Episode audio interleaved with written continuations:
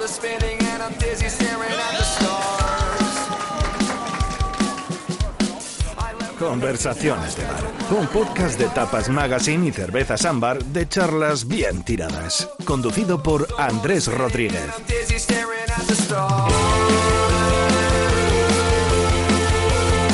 Bienvenidos a, a este podcast que tiene eh, formato de grabación atemporal que uno puede escuchar en, en un teléfono, en internet, en el ordenador o qué sé yo, que lo puede escuchar en cualquier momento, a cualquier hora del día, en cualquier lugar del mundo, pero que realmente está camuflado bajo su título. Este podcast se llama Conversaciones de, Bar. Lo grabamos gracias a los amigos de Ámbar. Nos gustaría grabarlo con el ruido de ambiente de un bar. Incluso lo podríamos eh, imitar o generar dentro del estudio. Pero se está grabando en un estudio en el centro de Madrid. Pero con toda la intención de, de tener ese ambiente que se tiene cuando uno va a los bares eh, a charlar con gente que quiere y, y- y aprender cosas de allí o, o- sencillamente a curarse. ¿no?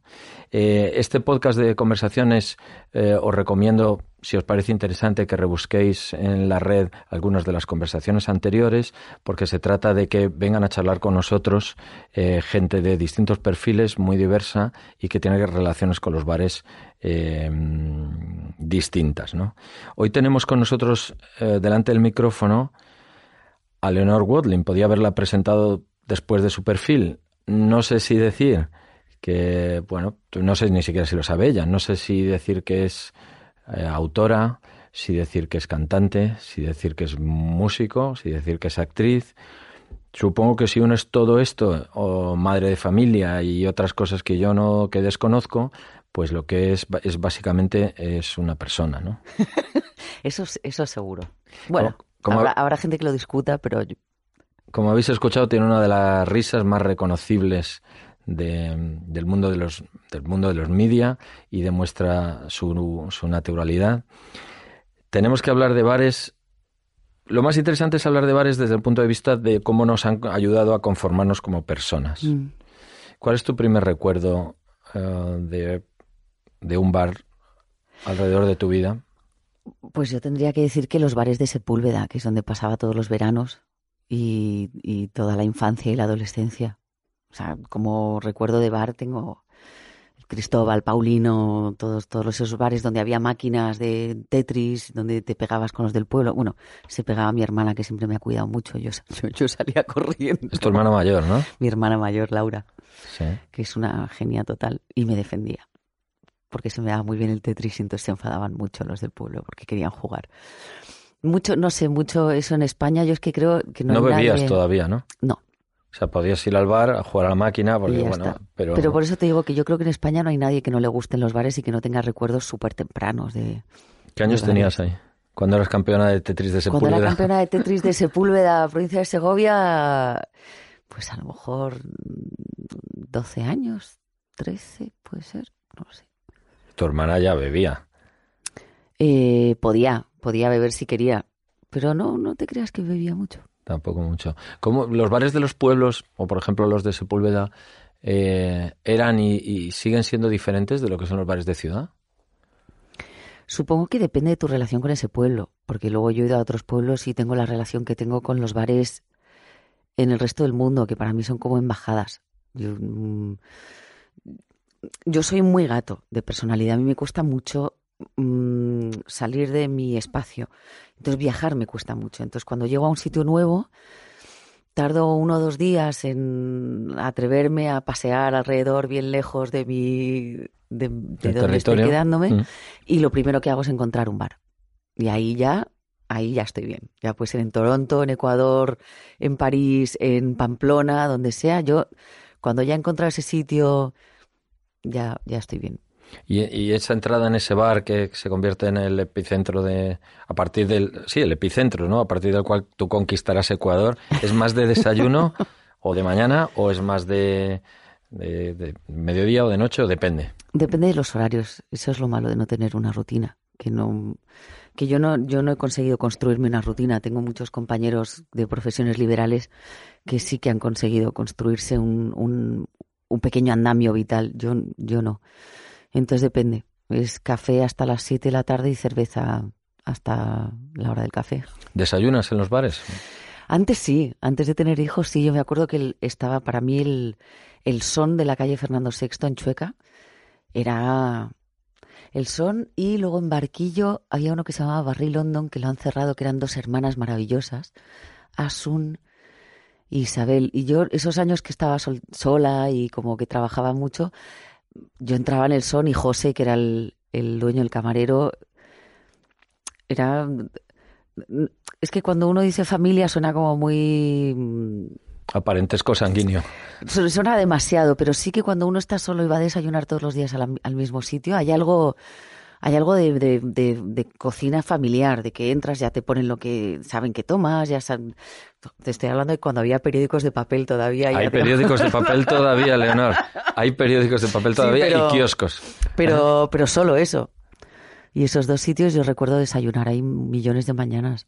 Lo que es cierto, que yo soy un defensor, como se ha notado, acérrimo de los periódicos de papel, es que antes había bares que tenían los periódicos de papel. En el son tenían todos, además. Que ahora hay bares Había debates que ya no los en la barra y todo.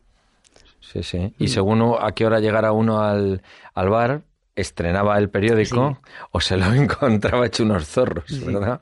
Y luego hay bares donde solo había uno. El, el bar elegía si quería el mundo, el ABC, el país. Sí, y luego había bares antipáticos, para mí antipáticos, que le ponían este palito para que nadie se llevara nada, a- Sí. a, lo inglés.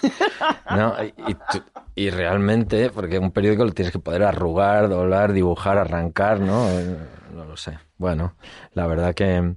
eh, Que, pero, espera, me has preguntado lo de los bares de... Ah, Sí, te preguntaba- Claro, para mí Sepúlveda, yo, para mí es muy difícil sentarme a escribir en un bar en Sepúlveda, porque es que soy la Ceballos, la pequeña. y me preguntaban por mis hermanos. Y eso es un buen nombre para un bar, ¿eh? La Ceballos. O el Ceballos, el Ceballos, ¿no? Entonces, no, yo creo que los, los bares tienen la relación que tú tengas con ellos y con, y con en el sitio donde están. Pero puedes sentarte a escribir en un bar que no te, bueno, que no te conozcan, todo el mundo te Sí, conoce, pero No, pero sí, yo tengo mucha suerte, ¿eh? Tengo un...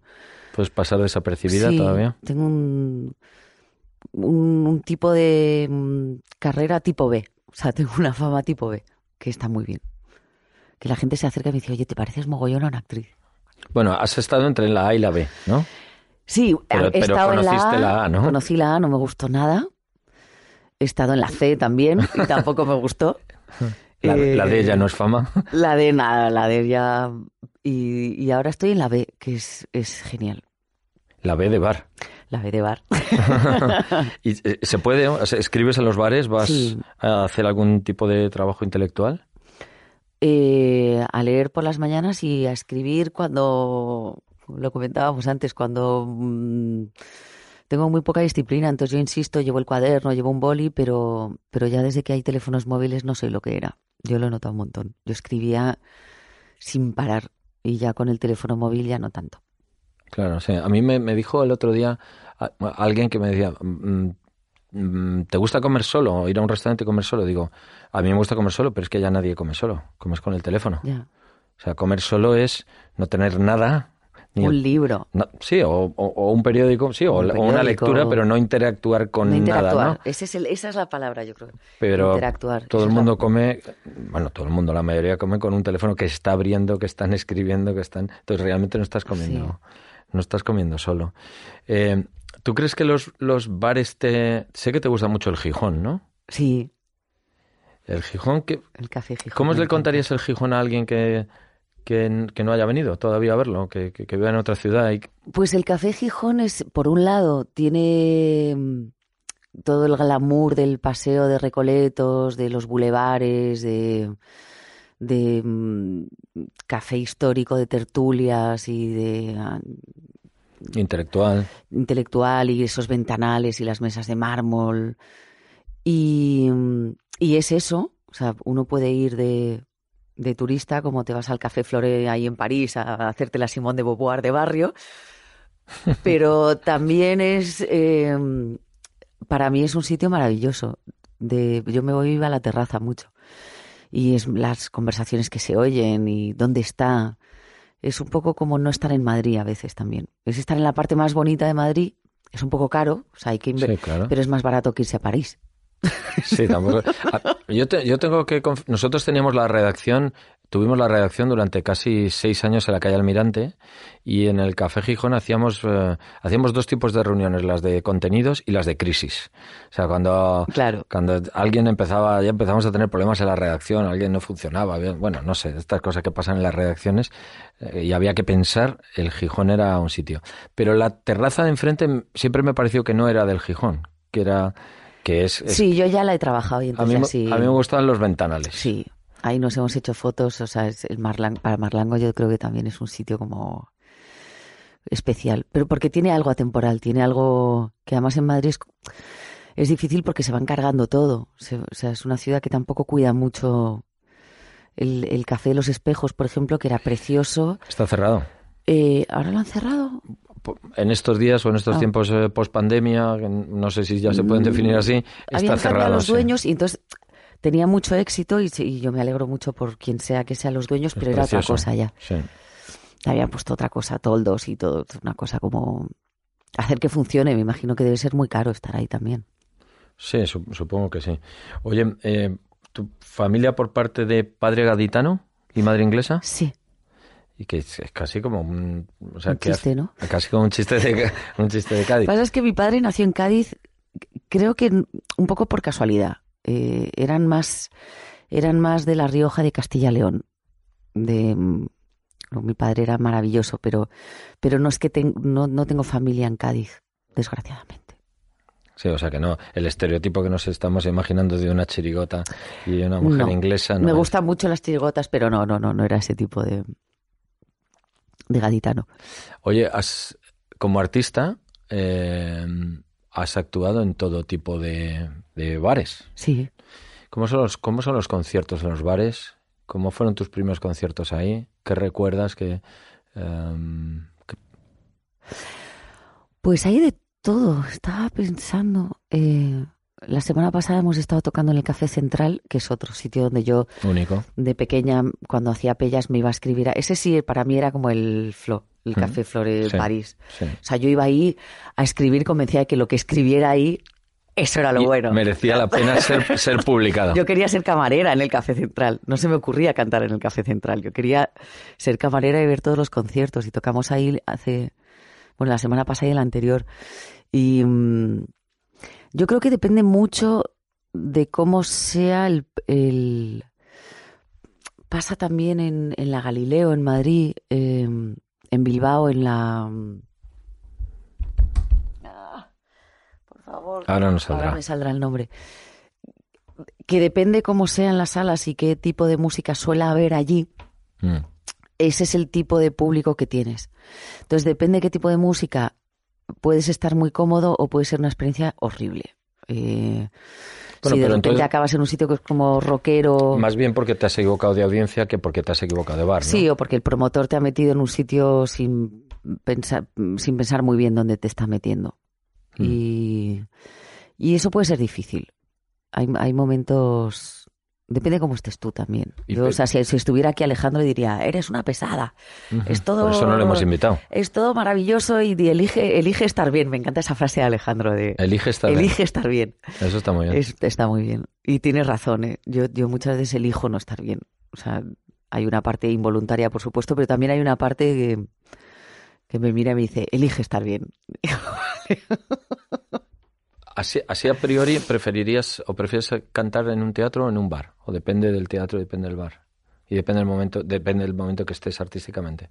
Claro. Mm. Es que es... O sea, lo que estamos haciendo con Javi Peña Trío, por ejemplo, es mucho más divertido en el Café Berlín o en el Café Central o que en un teatro. Para la gente, yo creo. Pero tocar en teatros con Marlango me encanta. Me gusta más que tocar en un bar. Mm. ¿Te, te gustaría...? No tenemos mucha cultura de música en directo en los bares. Porque los teatros, los bares que has hablado, como el Gijón, como el Berlín o el de Bilbao, que no se nos ha ocurrido el nombre, no, no no, tienen la cultura esta del pub, del pub rock inglés, donde eh, estuvimos charlando con Litus, ¿no? Y él nos, Eh. nos contaba que si no fuera por el circuito de actuaciones en bares, no, él no sería artista, no sabría construir. No, aquí es difícil. ¿eh? Aquí está el Búho Real y está el, el Libertad Sí, 8 sí. y y hay alguno más, pero es, es complicado. No hay un gran, ni hay un gran número de sitios donde poder tocar, ni tampoco hay un gran público que esté, que esté, mm, o sea, en Madrid a mí hay una cosa que me cuesta mucho, por ejemplo, ir a conciertos aquí me cuesta mucho, porque la gente sale a socializar, Mm. no a escuchar un concierto. Y a mí eso me cuesta, me, me puedo poner muy agresiva en un momento dado, como espectadora, ¿eh? No, no... Ya, respecto al ruido, ¿no? Bueno, sí, que depende del estoy- tipo yo he pagado una ¿no? entrada y está la gente hablando, digo, tío, iros, iros al bar de al lado, terminar la conversación y luego venís. Y ahí es donde va creciendo tu leyenda negra. Claro, el Anchoqui es el sitio de, de Bilbao, donde te ponen copas y hay música, pero es, es... Yo creo que depende mucho de la costumbre que tenga la gente de ir a esos sitios a escuchar música. ¿Nunca se te ha pasado por la cabeza montar un bar? Que es un... Yo creo que todo español ha pensado en algún momento montar un bar y, y además ha pensado que su idea era la idea definitiva. Sí, yo he estado en muchas conversaciones de, no, tal, a mí me gustaría abrir una papelería, pero creo que no tiene ningún futuro. Bueno, ahora, ahora la las papelerías se están, pero claro, la papelería, digamos, gourmet, es una de las últimas tendencias. Debe ser ruinosa, pero... Yo lo que podría hacer es vender todo lo que he comprado de papelería a lo largo de los Ah, yo he años. visto en tu Instagram, yo he visto en tu Instagram algunas recomendaciones de papelería. ¿Puede ser? Seguro, tengo un, tengo un problema serio. Y además es que siempre que veo un cuaderno, yo es el cuaderno, es como de no, ahí sí, ahí, ahí voy a escribir cosas cojonudas, ahí voy a escribir las letras buenas. Y entonces me compro el cuaderno llena de esperanza. Y al final es un cuaderno, no, no, no hace nada solo. Mi problema casi está a la altura, porque yo me enamoro del cuaderno y luego me da pena abrirlo. Esa es otra, que si es muy especial, ¿con qué, qué haces? ¿Con qué Sí, arrancas? pienso que cualquier cosa que escribas no estará a la altura, del, nunca a la altura. del cuaderno. Nunca, nunca. Y ahí están sin abrir, por eso podemos montar una papelería. Sí, por lo menos para, para sacar el stock, ¿no? Claro. Es verdad. Oye, ¿eres más de cervezas, de otro tipo de bebida? Depende de la hora del día. De cerveza. De cerveza. Más, e incluso las cenas. Sí, sí, sé que soy un eslabón por debajo del evolutivo. Luego, luego viene el vino. Sé que, que con la, estoy con, con la esperanza que con la edad me llegue el vino, pero no me ha llegado todavía. Pero estoy rodeada de sommeliers y, y grandes bebedores de vino. No enólogos, pero casi. Y la cultura de la cerveza de autor, que ahora cada ciudad tiene un- una cerveza con su nombre y todo tipo de elaboraciones. ¿Has llegado ahí? No, soy muy básica, soy muy comercial para la cerveza. No soy nada indie. No, no, no, es bastante indie, pero no, en- no, no en la cerveza, ¿no? No. Oye, ¿recuerdas pelis de bares? ¿O, o los bares desde el punto de vista audiovisual? Eh, Sí. Hombre, la- las pelis son fundamentales, pero la fotografía en los bares me encanta. Las Mm. fotos, los retratos de.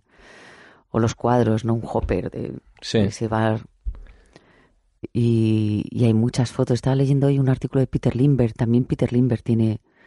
Hay algo, ¿no? Del, del bar que lo tiene el Gijón con esos ventanales grandes. Hay algo como Sí. de estar fuera mirando dentro o estar dentro mirando fuera que es muy bonito.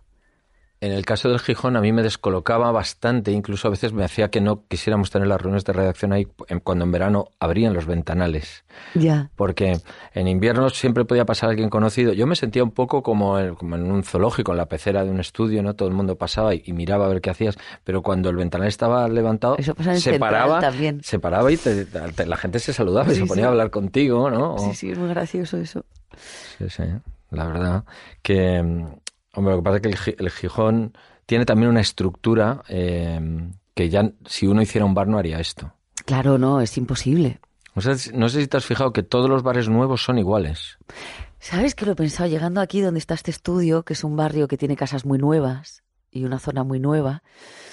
Y había un restaurante, y digo, mira, otro de estos como negro y dorado. Sí, Es como sí, un sí. revival de los años 20, pero pasado por los 80. Una cosa. Sí, parecen los bares de eso, los bares de Nueva York que, Sí. que, que tienen todo un, un- Una mismo estética como look. con las mismas plantas, con las mismas sillas, una mezcla como de bistró con Nueva York. Sí, pero es bastante aburrido porque hemos pasado de, de los bares con las cabezas de gambas en el suelo y las servilletas todas apelotonadas ahí a, a la sensación de, de que muchos de los bares son iguales y que para qué vas a cambiar de uno a otro, ¿no? Claro, ahí yo creo que también están los camareros. Yo me acabo de mudar de barrio y he descubierto un sitio al lado de mi casa que el camarero es increíble. que antes fue tour manager o pipa y ahora está en la Asociación de Amigos del Cementerio Civil de Madrid. Hostia, también, ¿sabes? Y, y- y te tiran bien la caña y ahí me da igual cómo sea el bar. Claro, claro. Si cambias de barrio, cambias de bares. Claro, eso es lo malo. Luego paso por, claro, yo he vivido muchos años en Chueca, entonces paso por el Río Frío y saludo y porque es que así dicho parece que me paso la vida en los bares, pero es que es verdad No es que, de lo que se trata este podcast. es verdad que sí que trabajo, o sea, cuando no trabajo en un rodaje o no estoy de gira, yo no puedo trabajar en casa, por ejemplo. Es una cosa que me que no puedo, no puedo porque siempre levanto la vista y hay algo que hacer, hay algo que no he hecho, hay algo que tal, entonces me voy a un bar. Siempre. Que es casi la oficina, ¿no? Sí. ¿Llegaste a trabajar de camarera alguna vez? Sí, hombre, claro, como todo actor. En Madrid. En el fondo yo lo que... Pero yo pensaba que eso era en Los Ángeles únicamente. no, eso lo hacemos todos. Eh, yo trabajé en un bar irlandés que se llamaba O'Connors. Mm, sí. Y era muy guay porque además como la cerveza irlandesa, como la tires rápido, no queda bien, pues ser camarero era, era muy agradable, no te pueden meter prisa. Si te meten prisa con una Guinness es que no tienen ni puta idea. ¿eh? Claro, claro. A mí me gustaba mucho ser camarera. ¿eh? Lo disfruté un montón. Es una paliza, es durísimo. Eso te iba a decir, ¿le echabas muchas horas? No, no, no, por eso me gustaba. No, no, le echaba pocas horas y aún y todo me abrí la muñeca con la bandeja. O sea, es que es durísimo físicamente lo del ser camarero, pero tiene una cosa muy bonita también. Tiene una cosa de, de em- qué, qué fea palabra, pero empoderamiento. O sea, cuando estás sirviendo es- eres el dueño de la casa y quieres que la gente esté cómoda y el invitado que se está portando mal, le, mm, o sea, tiene una cosa bonita también. ¿Aprendiste a saber cómo eran los clientes antes de que pidieran? O sea, acaba habiendo una psicología de mm, del tipo que entra o de la pareja o de la, el grupo que entra. Mm, Sí, a mí por eso, por ejemplo, estas cosas que lo llaman micromachismos de a ti te pongo la Coca-Cola y al varón le pongo la cerveza, no es micromachismo, es, se llama presu- presunción. O sea, y, y te, y lo haces por experiencia, porque el 90% de las veces el que pedía la cerveza era él y el que pedía. O sea, yo, yo hay cosas ahí de. Eso es Es bastante divertido cuando te No. pasa esto, ¿eh? A mí me pasa siempre porque yo soy la que bebe cerveza. Entonces, siempre, siempre se la ponen al otro. Pero, pero yo he sido camarera, no me siento ofendida, siento que está ahorrando tiempo. Por estadística. Sí, es verdad. ¿Te ponías contenta con las propinas? ¿Eres de las que gritaba bote? ¿Eh? No. ¿O no? Eso No. se ha perdido también, yo creo, ¿no? El- Pero mira, ahí sí que había música en directo. En el fondo del bar en el O'Connors había, había una banda que venía los, los jueves y los viernes, estaba muy bien. ¿Cómo es el cómo es el camerino de qué, qué se bebe en el camerino de Marlango? Vino de la tierra para Alejandro y cerveza para mí. ¿Y ya está? ¿No se, no se pasa mayores? No, ¿Ni después tampoco? ni destilados, no, no nos gusta, a ninguno de los dos. Nos, alguna vez nos tomamos un mini gin tonic así, eh, pero no, no, no, somos los dos. Y hubo, hubo años en los que cuando se acaba el concierto se va a beber con la, no sé, el promotor, los amigos que pasan a saludar o, o los fans por los bares del pueblo o no. Sí, sí, alguna vez sí. Yo menos, porque, porque soy Porque un eres gato. Pues soy un gato y, y soy una so- sosa. Y no, y acabo muy cansada. Yo después de los conciertos acabo como, mm, como gato. De ya, déjame, me voy a mi, a mi esquina. Claro. Pero sí, sí, ha habido algunas bastante buenas. En Colombia, por ejemplo, de esas cosas que dices, oye, el sitio donde estábamos, me- me- ¿lo recuerdo yo mal o había un cartel arriba que ponía dejen las armas fuera del local? no, sí, sí, ah, vale, vale. vale. Sí, pero no te impidió entrar. Ni bailar con todo el mundo, ni, ni esas cosas a la mañana siguiente que dices, ¿quién nos sacó de ahí?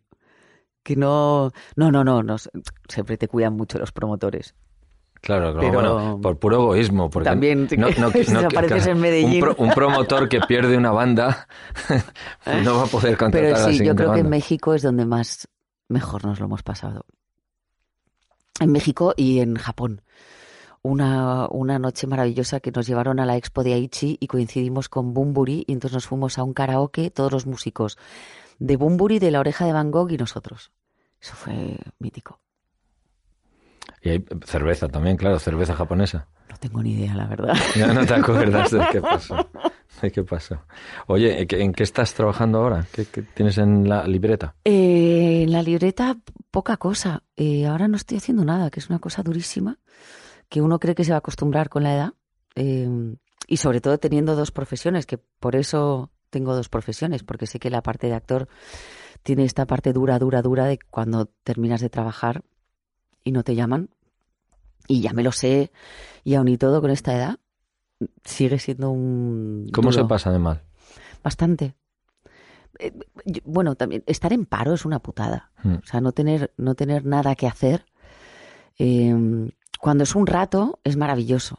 Y cuando llevas mucho rato trabajando, mucho tiempo trabajando muy duro, tener un tiempo libre es maravilloso, pero cuando ya han pasado cinco o seis meses, es, es duro. Que por otro lado, en una carrera no es nada. Claro. En estas carreras... Pero por eso te hablaba antes de la gente que tiene el andamio personal, que, Mm. que tienen una vida que dejan aparcada, van a rodar y vuelven a su vida. Mm. Yo no consigo construir esa vida, entonces cuando, cuando estoy componiendo estoy súper contenta, cuando estoy rodando estoy súper contenta, cuando estamos de gira estoy súper contenta, cuando depende de mí y tengo que sentarme yo con un cuaderno y ver qué hostias me pasa y qué escribo, de- depende tanto de mí que a veces lo llevo bien y otras no. Estaba pensando en lo que los bares saben de la tragedia del paro de muchas personas, ¿verdad? Esa tragedia de, de estar parado sin... Porque, sí, bueno, esas mañanas, las mañanas vacías que Al final tú tienes que escribir cosas o crear cosas a partir de lo que te pasa por dentro, Mm. pero hay, hay mucha gente que no tiene trabajo que está esperando que otra persona le diga lo que hay que hacer. ¿no? Claro. Y, y- y los bares como refugio, hemos hablado mucho de esto en este podcast, casi como sustituto del psiquiatra. Sí, o, sí, sí. o lugares de cariño, ¿no? Pues deben conocer muchas tragedias de eso. Por ¿no? eso te digo que yo tengo mucha suerte porque en teoría soy yo produzco mi propio trabajo, escribo las canciones, eh, hago las fotos, hago, o sea, yo, yo tengo una actividad que viene de dentro, endógena. Pero, pero estos meses, no sé si por un cúmulo de cosas, también conozco mucha gente que estamos todos como flojitos y, y no y no sale nada de dentro. Y he tenido muchas mañanas de, de estar en un bar tomando café uno detrás de otro sin más. Y es mejor eso en un bar que en casa, desde luego. Estás acompañado, pasan cosas, te ríes, hay complicidad, no estás solo. ¿Ya estás, ya estás eh, preocupada por que los papeles para mujeres en el cine por encima de cierta edad dejen de ofrecerlos? Que Hombre, es una de las esa- grandes quejas de las actrices. Sí, a mí en teoría eso ya, ya pasé esa, ya tengo 46, o sea, dicen que lo malo es de los 35 a los 40, que es cuando dejas de, que yo además justo ahí, pues seguramente lo debí notar, pero como también estaba teniendo hijos y estaba haciendo discos, no lo noté tanto. Y luego los últimos cuatro años son los que más he trabajado desde hace como 15. O sea que yo ya, yo creo que hay muchos papeles para mujer. Ahora mismo hay, bueno, lo que hablábamos antes de empezar, hay muchos de todo. Igual ese es el problema, que hay tanto de todo que uno quiere hacer cosas que sean importantes, es que no sea... Que llamen la atención. sí, Claro. Claro. Mm, Es que antes uno estrenaba, ¿no? O, o editaba incluso Claro. un disco y el, el mundo o el mundillo se paraba a verlo Sí. y a opinar y tú sabías si gustaba, si no Sí. gustaba, ¿no?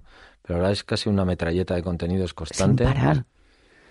A mí me parece agotador. Yo creo que tendrá que ordenarse de alguna manera. Pienso que se irá ordenando. Porque al final las audiencias tienen que marcar su capacidad de digestión. Ya. Aunque, ¿no? Pienso yo. Pero fíjate, por ejemplo, la moda, aunque nos desviemos un poco, hubo un tiempo en el que había colecciones de temporada, iba- de invierno y verano. Y, uno- y ahora y ahora Y no ha cambiado. No, y no ha cambiado. Y seguramente somos como dos sastres hablando en 1945, no, 1960, que es cuando empezó a moverse, diciendo, no, ya, volver, ya volverán, Ramón, tranquilo, ya volverán las colecciones. Puede ser, puede ser. Como siempre, este podcast y esta conversación casi debe terminar con las ganas de, que no termine, pero nos intentamos ceñir a un formato de entre 20 y 30 minutos que se cumplen en los siguientes segundos. Eh, si se encuentran con Leonor en un bar, puede estar tomando café, puede estar tomando seguro, casi seguro, cerveza a cualquier hora del día. No sé si será con José en el, en el Son de Fernando VI, en el barrio London de Barquillo o en los bares de su nueva morada. Yo creo que os invitará a tomar una caña si le decís estas tres palabras. Elige estar bien. Son esas, ¿no? Las que hay que decir. Hasta las 7 de la tarde me dejo invitar a café y a partir de las 7 a cerveza. Gracias, Leonor. Oye, ¿te has dado cuenta de que todas las cosas buenas de la vida acaban en bar? Por fin ha llegado el jueves, acaba el bar, todos a una esto se mueve, acaba en bar. Ámbar, 120 años elaborando con pasión una cerveza que acaba en bar.